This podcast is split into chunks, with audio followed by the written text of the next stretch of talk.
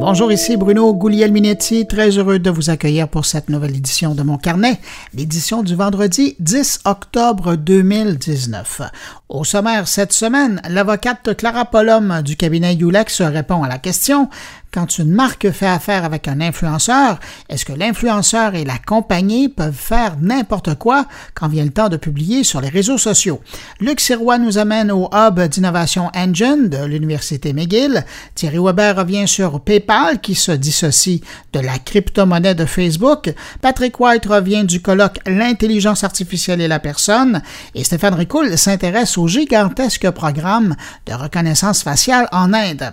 Alors voilà, c'est le menu de cette édition, une édition présentée pour une dixième semaine consécutive par le CFRIO. D'ailleurs, si vous désirez en savoir plus sur euh, l'organisme ou consulter l'une de leurs enquêtes ou publications, ben, c'est simple, hein. vous allez sur cfrio.qc.ca et je tiens à les remercier encore cette semaine d'encourager la production de mon carnet. Comme à l'habitude, je prends un instant pour saluer particulièrement des auditeurs de mon carnet. Une salutation particulière cette semaine à Jordan Archinov-Foss, Félix Fauché, Michel Lotendre, Isabelle Gaudreau et Caroline Tremblay. À vous cinq, un énorme merci. Et puis également, ben, merci à vous hein, qui m'accueillez cette semaine entre vos deux oreilles. Je vous souhaite une bonne écoute.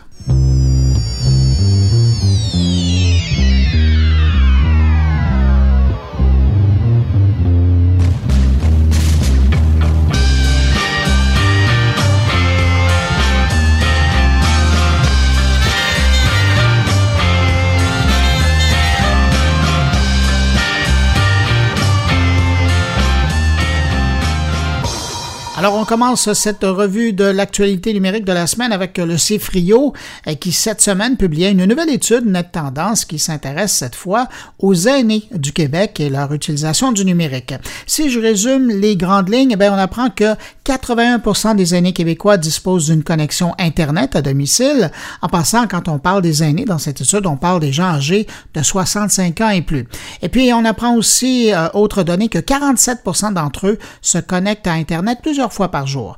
Une fois en ligne, les aînés québécois, 46% ben, d'entre eux consultent l'actualité, 34% d'entre eux regardent du contenu vidéo gratuit sur des sites comme YouTube, 27% publient ou partagent du contenu sur un ou plusieurs réseaux sociaux, et puis en passant, 56% hein, des aînés utilise le courriel pour communiquer avec des amis et des membres de la famille. Sinon, ben, je termine avec ça. En fait d'appareils numériques, les aînés québécois disposent ben, à 68% d'un ordinateur, 51% d'une tablette électronique, 46% d'un téléphone intelligent, 6% d'une montre intelligente et 9% d'un objet connecté pour contrôler des éléments de la maison ou qui a un lien avec la e-santé.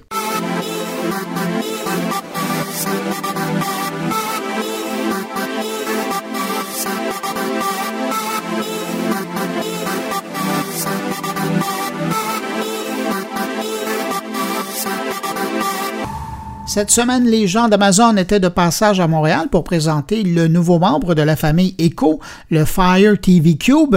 Je dis nouveau membre de la famille Echo parce que dans le fond, c'est un ajout à la famille des produits Fire TV.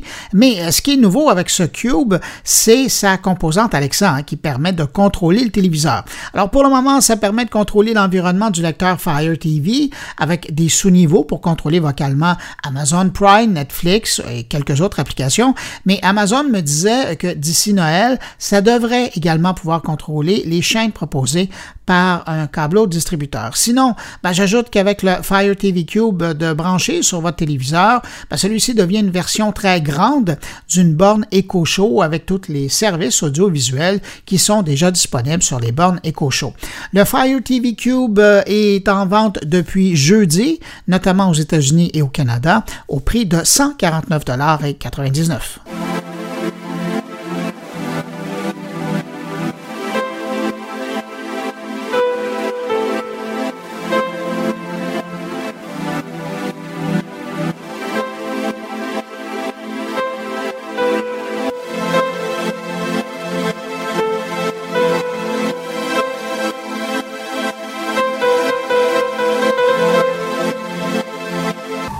Restons dans le monde des assistants vocaux. Il y a Google qui vient de donner une bonne raison aux gens d'avoir plusieurs Google Home chez eux, particulièrement euh, dans toutes les pièces de la maison si vous êtes un amateur de musique. Google vient de présenter une nouvelle fonctionnalité de son assistant Stream Transfer. Et en utilisant cette nouvelle fonction, ben, la musique ou le podcast que vous écoutez peut se déplacer avec vous de pièce en pièce à condition évidemment d'avoir des bornes de Google dans toutes les pièces où vous vous déplacez. Euh, par exemple, si vous écoutez quelque chose par le biais de la borne Google Home dans une pièce, la cuisine par exemple, ben, vous pourriez demander à Google Assistant de déplacer la musique vers le salon en disant OK Google, déplace la musique sur le haut-parleur du salon. Cela étant dit, c'est le genre de commande que vous pourriez aussi faire en utilisant l'application Google Home sur votre téléphone. Finalement, à vous de choisir votre interface pour faire voyager le son d'une pièce à l'autre par la voix ou par le doigt.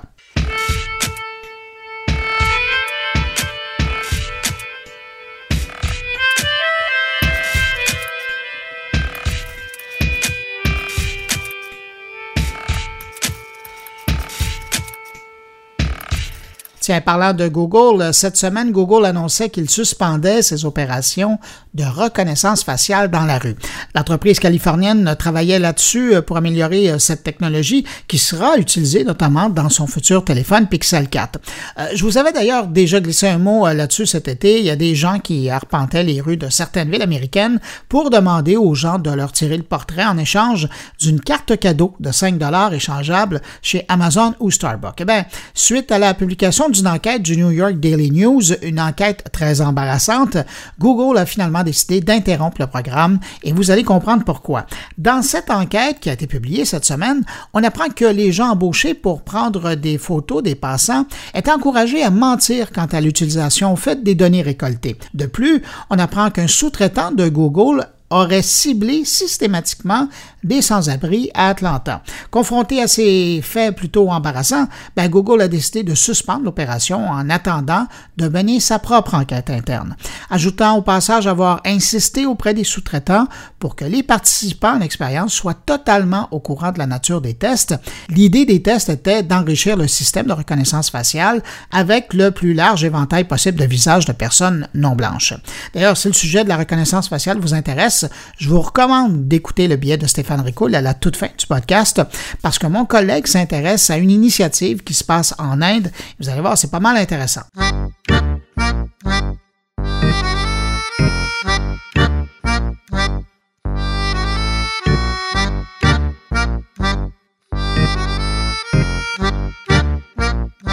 Si on se fie au rapport de WebRoot, une boîte spécialisée en cybersécurité, l'année 2019 va passer comme une année excellente pour l'industrie de l'hameçonnage. On parle d'une hausse de 400% entre janvier et juillet 2019. Selon le rapport de WebRoot, les attaques d'hameçonnage se font plus fréquentes depuis le début de l'année, particulièrement par le biais de fausses adresses URL, des adresses de sites web. Selon eux, euh, un URL sur cinq durant les premiers six mois de l'année était une menace pour la sécurité des internautes. C'est quand même énorme. Hein? Et, la mauvaise nouvelle, euh, si c'était pas assez pour vous inquiéter, c'est qu'un tiers euh, des euh, tentatives d'hameçonnage utilisent aujourd'hui des sites dont l'adresse utilise le protocole HTTPS, une norme mise en place justement pour sécuriser l'expérience de navigation et donc ben, ça peut berner plus facilement les victimes d'arnaques en ligne. Bref, soyez prudents dans vos navigations, particulièrement lorsque vous cliquez sur des liens qui vous ont été envoyés.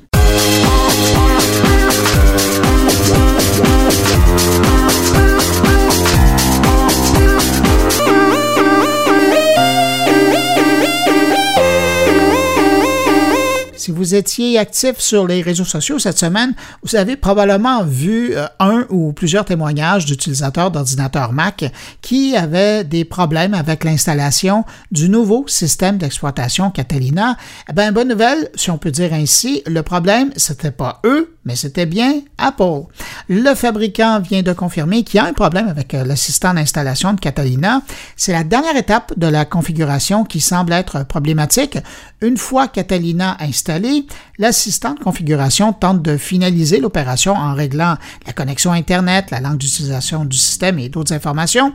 Et c'est là où certains utilisateurs restent en plan avec l'utilitaire euh, à l'écran au lieu que celui-ci se ferme simplement pour terminer l'installation. Si ça devait vous arriver, Apple vous conseille tout simplement de redémarrer votre ordinateur en pressant sur le bouton d'alimentation de l'appareil.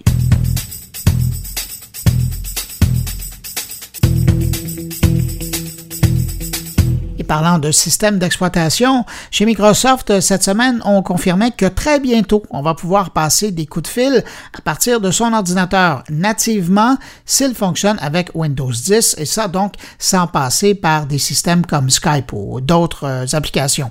D'ailleurs, déjà un groupe de bêta-testeurs utilise la version bêta de Your Phone, une passerelle virtuelle de Microsoft entre le téléphone et l'ordinateur. À terme, avec cette nouvelle fonction installée, ben, on pourra passer et recevoir des appels depuis un ordinateur sur Windows 10 si notre téléphone intelligent fonctionne avec le système d'exploitation Android. On pourra également recevoir sur l'ordinateur, si on le désire, les notifications et les SMS de son téléphone. Comme je le disais au début, pour le moment, seul un groupe de testeurs utilise la fonctionnalité et aucune date de sortie officielle n'est communiquée par Microsoft. Cela étant dit, le service devrait sûrement être disponible dans la prochaine année parce que Microsoft va plancher là, sur la mise en marché de son nouveau téléphone Surface Duo et cette fonction, ben, ça serait vraiment intéressant et pratique avec son nouvel appareil.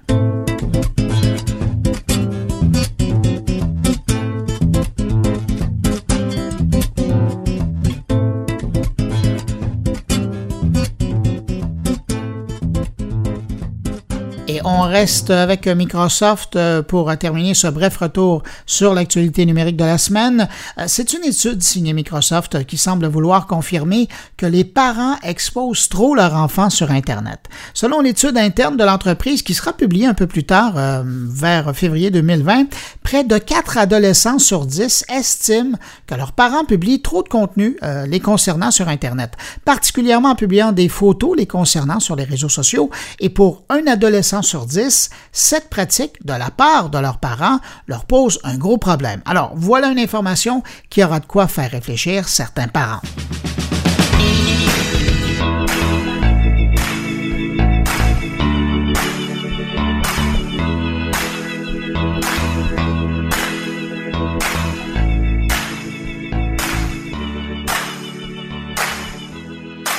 Le cabinet Ulex, une boîte d'avocats très versée dans le droit numérique, commence à publier des vignettes sur Internet pour éveiller les entreprises sur leurs responsabilités dans l'univers des réseaux sociaux notamment. Et euh, la plus récente vignette porte sur un sujet que j'aime bien, soit la responsabilité des influenceurs et des entreprises lorsqu'elles collaborent ensemble pour communiquer. Alors la réponse, elle nous vient de l'avocate Clara Polom, une spécialiste de la propriété intellectuelle et du droit des médias, du divertissement au cabinet Ulex. Alors, quand une marque fait affaire avec un influenceur, l'influenceur et la compagnie peuvent-ils faire n'importe quoi quand vient le temps de publier sur les réseaux sociaux? Voici la réponse de l'avocate Clara Polom. La réponse est non. Euh, premièrement, quand on fait affaire avec un influenceur, il faut se rappeler que, en fait, on crée de la publicité et que la publicité au Canada, elle est régie par un paquet de règles sur lesquelles on ne va pas s'attarder aujourd'hui, mais qui sont vraiment régies et surveillées par le Bureau de la concurrence qui s'assure de euh, bien surveiller, en fait, toute publicité trompeuse ou tout lien d'affaires qui pourrait ne pas être divulgué pour son auditoire. Donc, il faut vraiment se rappeler que le travail avec un influenceur, c'est beaucoup plus que de dire à un ami Hey, tu as beaucoup de followers, peux-tu faire un post pour faire la pub pour mon entreprise? Donc, quand vous faites affaire avec un influenceur, il faut vraiment se rappeler que le but, c'est de divulguer un lien d'affaires. C'est-à-dire que moi, quand je scroll sur mon Instagram le matin, je veux pas avoir à me poser la question est-ce que je suis devant une publicité ou non? Parce que souvent quand on passe sur son mur Facebook ou Instagram ou sur YouTube, on n'est pas certain si quelqu'un fait juste par amour faire de la publicité pour son ami qui a lancé une entreprise de peu importe quoi, ou si vraiment on est devant un paid partnership comme on appelle. Et tout de suite, je vais entrer dans les exemples concrets parce que les normes sur la divulgation qui ont été mises par le Bureau euh, de la publicité sont super claires et donnent des exemples concrets de quoi faire et quoi ne pas faire. Et donc, je vais prendre, je vais commencer par un exemple qui est vraiment selon, ben pas juste selon moi, mais selon le, Bureau de la publicité qui est pas clair. C'est-à-dire, je vois passer une photo qui dit mot-clic, hashtag partner, mot-clic, Nespresso, Nespresso Moments.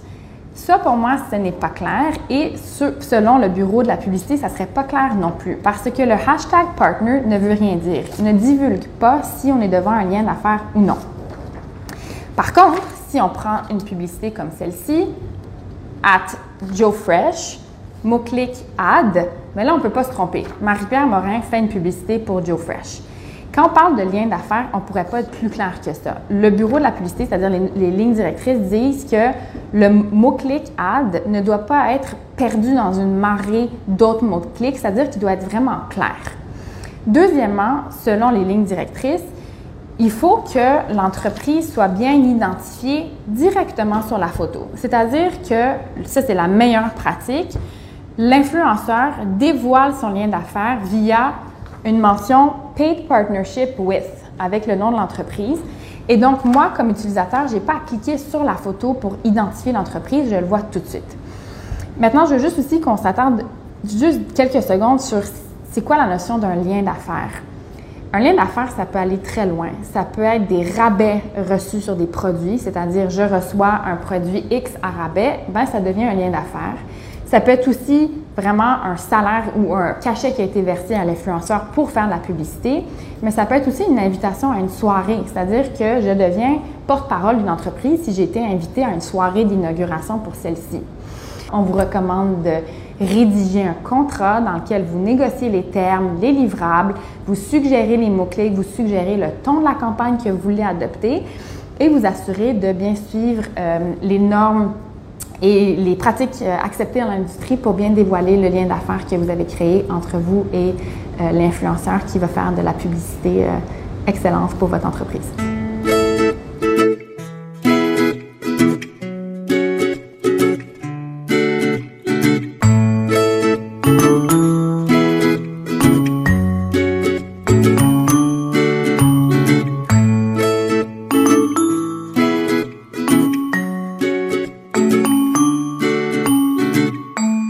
Le grand patron de Prompt, est de retour cette semaine avec euh, comme invité Suzanne Fortier, principale et vice-chancelière de l'Université McGill, et Benoît Boulet, vice-doyen de la recherche et de l'innovation à la faculté de génie de McGill et également directeur de Engine. Et justement, les deux sont là pour nous présenter ce qu'est ce hub d'innovation Engine de l'Université McGill. Bonjour Benoît, bonjour Suzanne, c'est un plaisir d'être avec vous. Bonjour. Bonjour. Oui, c'est un plaisir. Bonjour Luc. Bonjour, c'est un vrai plaisir. Explique, explique-nous Benoît, qu'est-ce qui se passe où on est ici présentement Qu'est-ce qui se passe ici présentement? Ben, ici, on est au Engine, au McGill Engine, qui est le nouvel espace euh, d'innovation technologique de l'Université McGill, basé dans la faculté de génie, mais qui, va offrir des services à la communauté de McGill en entier pour développer euh, des idées, des startups euh, technologiques et aussi bon des licences et tout ça et, favoriser aussi la, commercialisation de la recherche et l'impact de la recherche pour que ça puisse trouver son marché et que ça, ça fasse un impact finalement. C'est un milestone parce que Engine, l'organisation qui, qui crée l'entrepreneuriat dans la faculté d'ingénierie, ça existe depuis quelques années. Ça existe depuis quelques années. Euh, c'est une deuxième incarnation de ce qui s'appelait euh, ICE, Innovations Catalyst in Engineering, que Katia Mark avait, avait parti on a décidé de mettre beaucoup plus de, euh, de ressources derrière et maintenant nous avons un centre. Alors euh, maintenant, c'est, on va pouvoir financer en fait et supporter, donner des programmes à plusieurs étudiants, des dizaines, peut-être des centaines d'étudiants, professeurs, chercheurs, au doctorat, à la maîtrise, tout ça. Et pourquoi maintenant un lieu physique? Le lieu physique est super important pour que les gens puissent penser que c'est une, une option pour eux, les jeunes surtout, les étudiants, puissent penser que et je peux créer ma propre entreprise, mais je dois en discuter avec d'autres personnes. Je dois en discuter avec euh, des, confrères, des consoeurs que je vais rencontrer au Engine. Je dois en discuter avec des gens qui sont euh, chevronnés dans l'innovation technologique, dans l'entrepreneuriat technologique. Donc, euh, on donne une nouvelle option aux étudiants de pas nécessairement juste travailler dans une entreprise établie, mais peut-être créer leur propre emploi, créer leur propre innovation et avoir un impact important dans la société. McGill, Madame Fortier, pourquoi McGill supporte une initiative comme ça? Ben parce que, évidemment, McGill, comme toutes les universités, on est un centre important de, recherche, d'apprentissage et de, recherche. Et donc, il y a plein d'idées, il y a plein de, de, connaissances qui sont développées dans nos universités.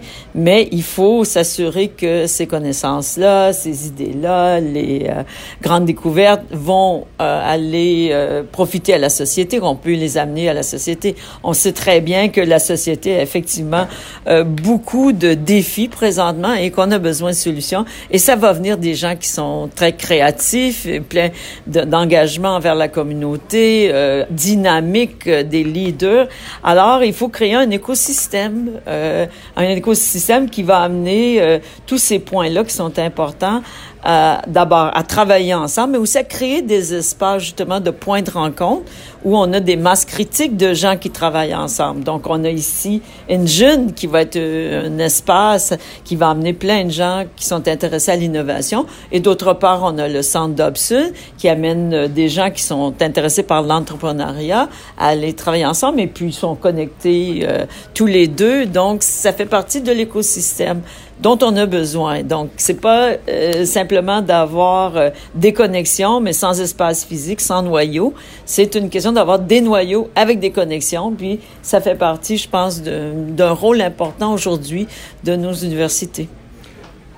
La vision de l'innovation pour McGill, McGill, c'est un, c'est une institution très forte en recherche. Oui quand on parle d'innovation, d'entrepreneuriat, comment ça cadre avec la vision de McGill? Ben, ça cadre, en fait, ça cadre très bien dans la mission de toute université, qui est premièrement euh, l'enseignement, la recherche et service à la société.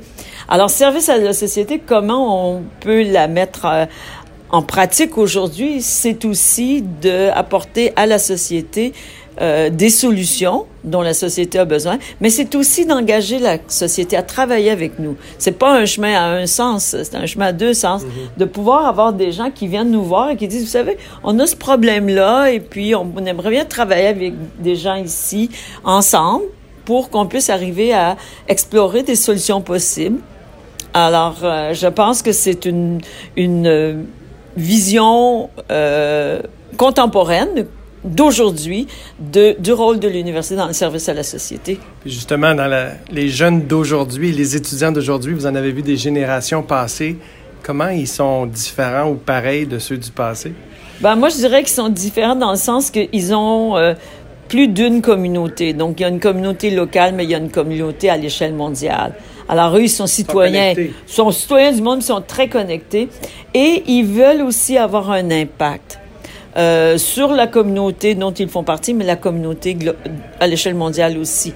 Il y a un sens, vous savez, les jeunes qui sont à l'université aujourd'hui, évidemment, comme d'autres générations, voudraient bien une formation qui va euh, les amener à avoir un, travail euh, intéressant, un travail stimulant. Mais c'est c'est peut-être pas suffisant pour eux d'avoir un travail après les études. Ils veulent aussi avoir un impact. Et ils vont le dire. Moi, je veux que ça mène à autre chose que juste avoir un travail qui, qui va m'aider à vivre. Ils veulent beaucoup plus que ça. L'engagement le, à avoir un impact sur la société, sur le monde est très fort dans nos générations d'aujourd'hui. Puis je pense que ça vient un peu du fait qu'ils sont tellement connectés mm-hmm. avec euh, les communautés à l'échelle mondiale. Ils sont capables de voir tous ces euh, défis-là de, de, notre monde et puis de vouloir façonner un monde qui va être meilleur pour chaque personne. C'est étonnant parce que d'une part, la connexion numérique le, les, les, leur a ouvert l'esprit sur les besoins de, la, de, la, société puis le désir de, faire, de prendre action. Mais en même temps, le paradoxe, c'est qu'on crée maintenant, on retourne un peu aux sources, on crée des lieux physiques pour qu'ils puissent se connecter en personne. Oui, oui, oui, tout à fait. Parce que, évidemment, il y a plein de choses qu'on peut faire en ligne aujourd'hui, mais l'interaction humaine, elle est très importante aussi, de pouvoir avoir euh, une connexion avec une personne, de voir l'effet sur la personne et tout ça. Vous savez, c'est pour euh, ça m'a impressionné parce que dernièrement on a eu Madame le, professeur Jane Goodall, Dr Goodall qui est venu ici, et c'est une personne qui pour moi représente cette dimension d'humanité dont on a tellement besoin. Alors on peut vivre dans un monde numérique, mais on a tous besoin d'humanité. Et cette humanité-là, souvent, ça se euh, traduit par des liens avec des gens. Euh, de pouvoir voir, d'être en interaction avec des gens, de voir comment ils nous inspirent, comment nous, on peut aussi les aider. Euh, cette, cette notion d'humanité, il faut la renforcer, surtout parce qu'on vit dans un monde qui est de plus en plus numérique. Et je pense qu'intuitivement, euh, les générations d'étudiants qui sont dans nos universités aujourd'hui le comprennent très bien. Alors, ils nous demandent de plus en plus d'avoir des espaces physiques où ils peuvent être tous ensemble, et euh, peut-être connecté à des appareils ou des, des suppresseurs de bruit, là, tout ça, là. mais la, le besoin de, de contact humain est, est, très important et ils le savent. Sur ce mot de sagesse, merci beaucoup. On va continuer de visiter ce fameux hub. Merci de l'accueil. Félicitations. Bravo. Merci. merci. Merci, Madame Fortier. Merci, Benoît.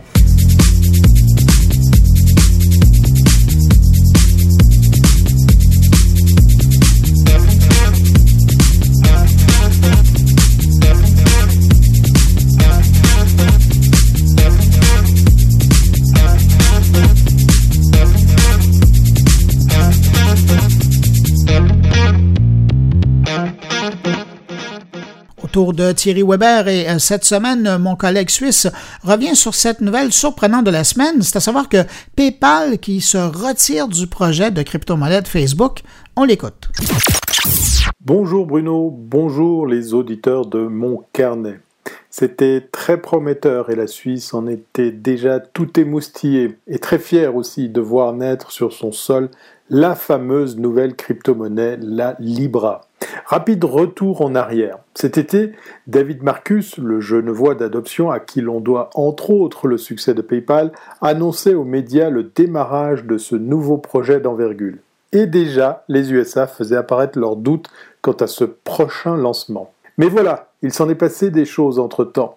Dans l'attente de la validation de la FINMA, l'autorité fédérale de surveillance des marchés financiers, annonce fracassante a été faite par PayPal. PayPal se retire du projet Libra de Facebook. Ce retrait constitue un nouvel échec pour le projet de monnaie numérique qui va devoir se priver d'un des acteurs majeurs du paiement en ligne. Le projet de monnaie numérique de Facebook, la Libra, bat de l'aile. PayPal a annoncé son retrait de l'association Libra basée à Genève et qui gère la crypto-monnaie dont le lancement est prévu pour 2020. On prêterait à PayPal cette décision au fait qu'il ne souhaite pas faire les frais d'une réorganisation et d'une charge de travail qu'impliquerait la mise en règle demandée par la FINMA. De plus, le service américain de paiement en ligne préfère mettre de côté toute interférence à la bonne marche de son activité. En théorie, les 27 membres restants de l'association Libra doivent ratifier le 14 octobre prochain la charte officielle qui scellera leur engagement. Jusqu'ici, non contraignant. Non contraignant laisse sous-entendre qu'aucun dépôt pour le ticket d'entrée n'ait été fait à ce jour. La question reste entière. Le retrait de PayPal dans le projet de Libra de Facebook s'inscrit dans l'aversion grandissante au projet qui continue d'être balancé aux questions et critiques des régulateurs du monde entier préoccupés en matière de confidentialité. Les banques centrales et autres institutions responsables des politiques monétaires sont également suspicieuses. Pour rappel, la Libra est une forme de stablecoin, un type de crypto-monnaie reposant entièrement sur une réserve d'actifs réels pour garantir une volatilité limitée. Dernièrement, la Commission européenne a adressé une lettre à Facebook et à l'association Libra qui porte sur les risques que représente le projet. La finalité est de déterminer si un nouveau cadre législatif est nécessaire ou non. Le professeur Sergio Rossi doute que Facebook et ses partenaires acceptent de devenir une quasi-banque pour obtenir l'aval du régulateur financier helvétique. Interrogé par la presse suisse avec la question de savoir si cette monnaie verra le jour en Suisse où l'association Libra a été créée à Genève, le professeur Sergio Rossi répond Je n'y crois pas. Facebook et ses partenaires ne lanceront pas cette monnaie en Suisse car la FINMA exigera que l'association Libra respecte les contraintes législatives et réglementaires à l'instar des autres acteurs de la place financière helvétique. Je doute que cette association accepte de devenir une banque avec tout ce que cela implique au niveau des coûts de fonctionnement. Fin de citation. Le plus triste dans tout cela, c'est que David Marcus, qui est aux commandes de ce fabuleux projet qu'est la Libra, a largement contribué au succès de PayPal dont il a été le président entre 2012 et 2014. Pour qu'un acteur de paiement en ligne aussi important que celui-ci se retire, le message peut paraître bien alarmant pour faire aveuglément confiance à la Libra. Allez, à bientôt si c'est pas avant.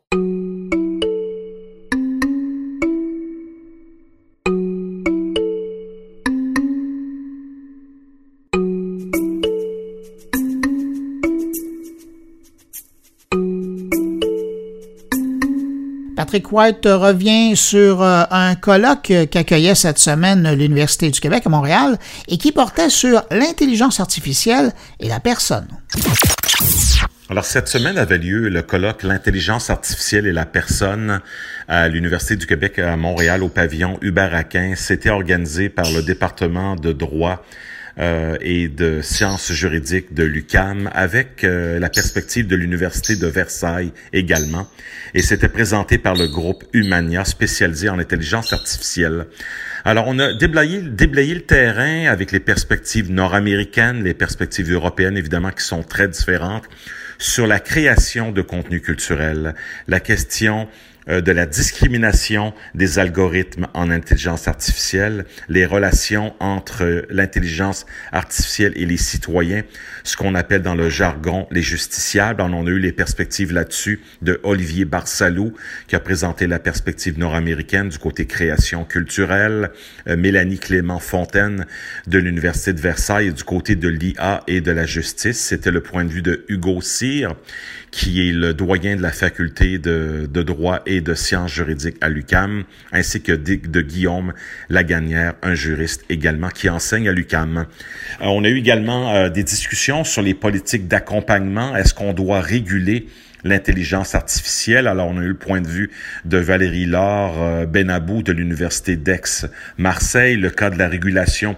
européenne a été présenté euh, par Fabienne Jolt de l'Université de Versailles. Elle a très bien expliqué les dysfonctionnements de l'Union européenne avec un, processus qui est totalement vicié depuis le début, qui n'entre pas dans le, le cœur du sujet et qui demeure vraiment extrêmement général sur l'ensemble des orientations de l'intelligence artificielle sans vraiment demander des comptes et des actions concrètes.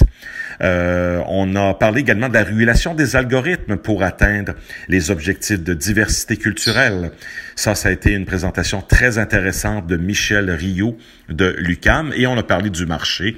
Quels sont les consommateurs euh, d'intelligence artificielle. C'est donc l'IA et le consommateur, la perspective française de Celia Zolinski de l'Université de Paris 1. On a également la perspective québécoise avec Gabriel Berthold de l'UCAM et l'impact de l'IA sur le monde du travail avec Laurence Léa Fontaine de l'UCAM également. Euh, du côté euh, donc de la question de la personnalité juridique, est-ce que l'IA a une personnalité juridique, c'est vraiment pas clair du tout, hein, parce que certaines œuvres d'art pourraient être considérées comme des œuvres publiques s'ils ont été créés par des robots, par exemple. Donc, la perspective française au plan juridique a été présentée par Nathalie Martial-Braz de l'Université Paris-Descartes. La perspective québécoise était de Gaël Guidrol-Mistral. Et on a également parlé de l'IA comme nouveau sujet de droit, évidemment, un droit qui va se multiplier à l'infini et qui commence à peine. C'était Alejandro Lorité de l'UCAM qui en a parlé. Et la question de la responsabilité civile du, de l'intelligence artificielle et ses possibilités multiples avec une conférence de Laurence Biche-Carrière de l'UCAM. Donc vraiment, on a essayé de recentrer l'intelligence artificielle sur l'être humain, la personne, la personne juridique également, les citoyens et quel impact pour les contenus culturels québécois, francophones. Euh, il y a entre autres Michel Rioux de l'UCAM qui est en train de préparer une étude pour le CRTC là-dessus pour voir quels sont les contenus contenu canadien répertorié dans des engins comme Amazon, Netflix, Crave et autres systèmes de streaming où de moins en moins de contenus euh, francophones sont disponibles, ce qui est un point d'interrogation pour, euh, pour l'avenir du français au Québec.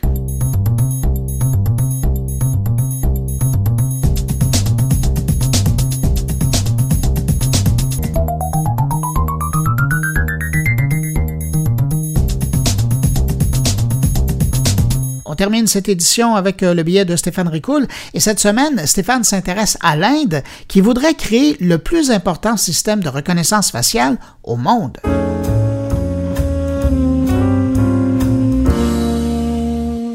Je ne sais pas si vous avez vu passer cette information, mais l'Inde compte créer le plus grand système de reconnaissance faciale au monde. C'est 1,4 milliard d'habitants qui vont être scrutés à la loupe, ou plutôt à la vidéo, à la caméra de vidéosurveillance, 24 heures sur 24, 7 jours sur 7. Je suis d'accord que l'Inde, quand on regarde le nombre d'attentats euh, qu'il y a eu sur ce territoire-là dans les années passées, a peut-être un petit souci de sous-effectif policier. Ils ont un policier pour 724 citoyens. Alors j'ai fait l'exercice euh, de regarder avec Statistique Canada c'était quoi notre réalité à nous? Puis on a un policier pour 532 citoyens, ce qui est comparable aux autres pays industrialisés, comme la France par exemple, avec un policier pour 591 citoyens. Donc après la Chine, ben c'est au tour de l'Inde de vouloir faire régner l'ordre et renforcer sa sécurité à l'aide d'images, mais surtout d'intelligence artificielle afin de pouvoir effectuer de la reconnaissance faciale à grande échelle et en temps réel. C'est une base de données de surveillance énorme euh, qui va être créée avec des informations reliées entre elles telles que les numéros de passeport ou encore les empreintes digitales des citoyens lorsque elles sont disponibles. Tout ça, on retrouve cette information dans le document d'appel d'offres que le gouvernement indien a lancé récemment. Un des problèmes, parmi certainement beaucoup d'autres, c'est qu'à ma connaissance, l'Inde n'a nullement mis en place une quelconque politique de cybersécurité. 1,4 milliard d'habitants, ça fait beaucoup d'enregistrements dont la confidentialité risque d'être fortement compromise.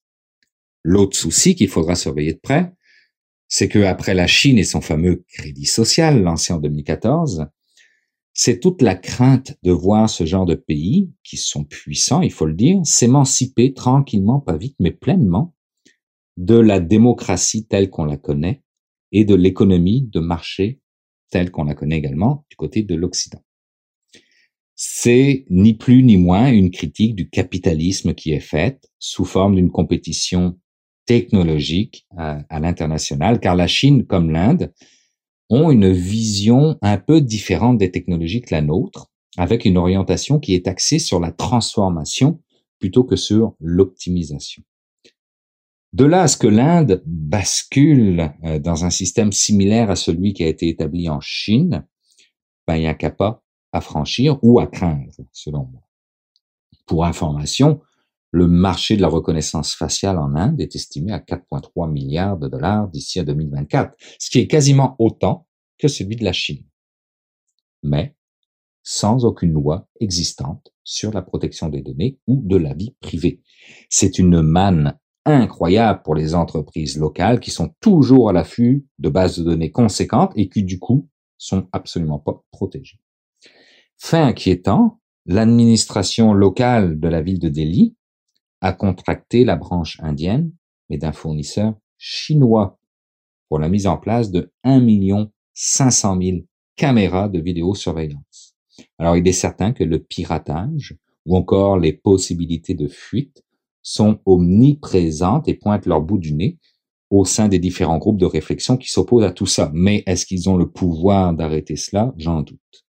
Et puis, ben, c'est sans compter peut-être sur un certain manque de fiabilité de tous ces systèmes de reconnaissance faciale dotés d'intelligence artificielle. Car si on revient maintenant un peu plus proche de chez nous, à Londres, qui s'est doté de ce genre de système-là pour vraiment la sécurité, ben, c'est 81% des suspects qui ont été signalés par les technologies de reconnaissance faciale de la police du Grand Londres qui sont au final innocents.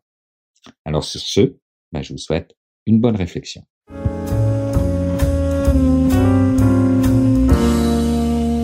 Et eh bien voilà, c'est tout pour cette édition de Mon Carnet. J'espère que vous avez apprécié. Merci à nos invités. Merci à mes collaborateurs de cette semaine, Luc Sirois, Thierry Weber, Patrick White et Stéphane Ricoul. Et je vous rassure, Jean-François Poulain sera de retour la semaine prochaine.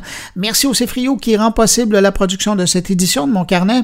Si vous désirez en savoir plus sur euh, les publications de l'organisme ou les services que le Cefrio offre, c'est simple, cefrio.qc.ca.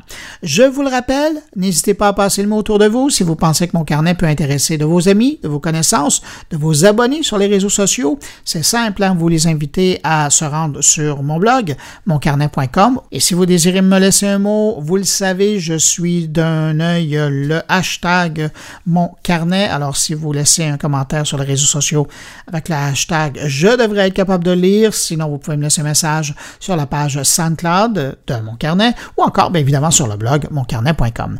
Merci d'avoir été là. Je vous souhaite de passer une excellente on se retrouve la semaine prochaine. Au revoir.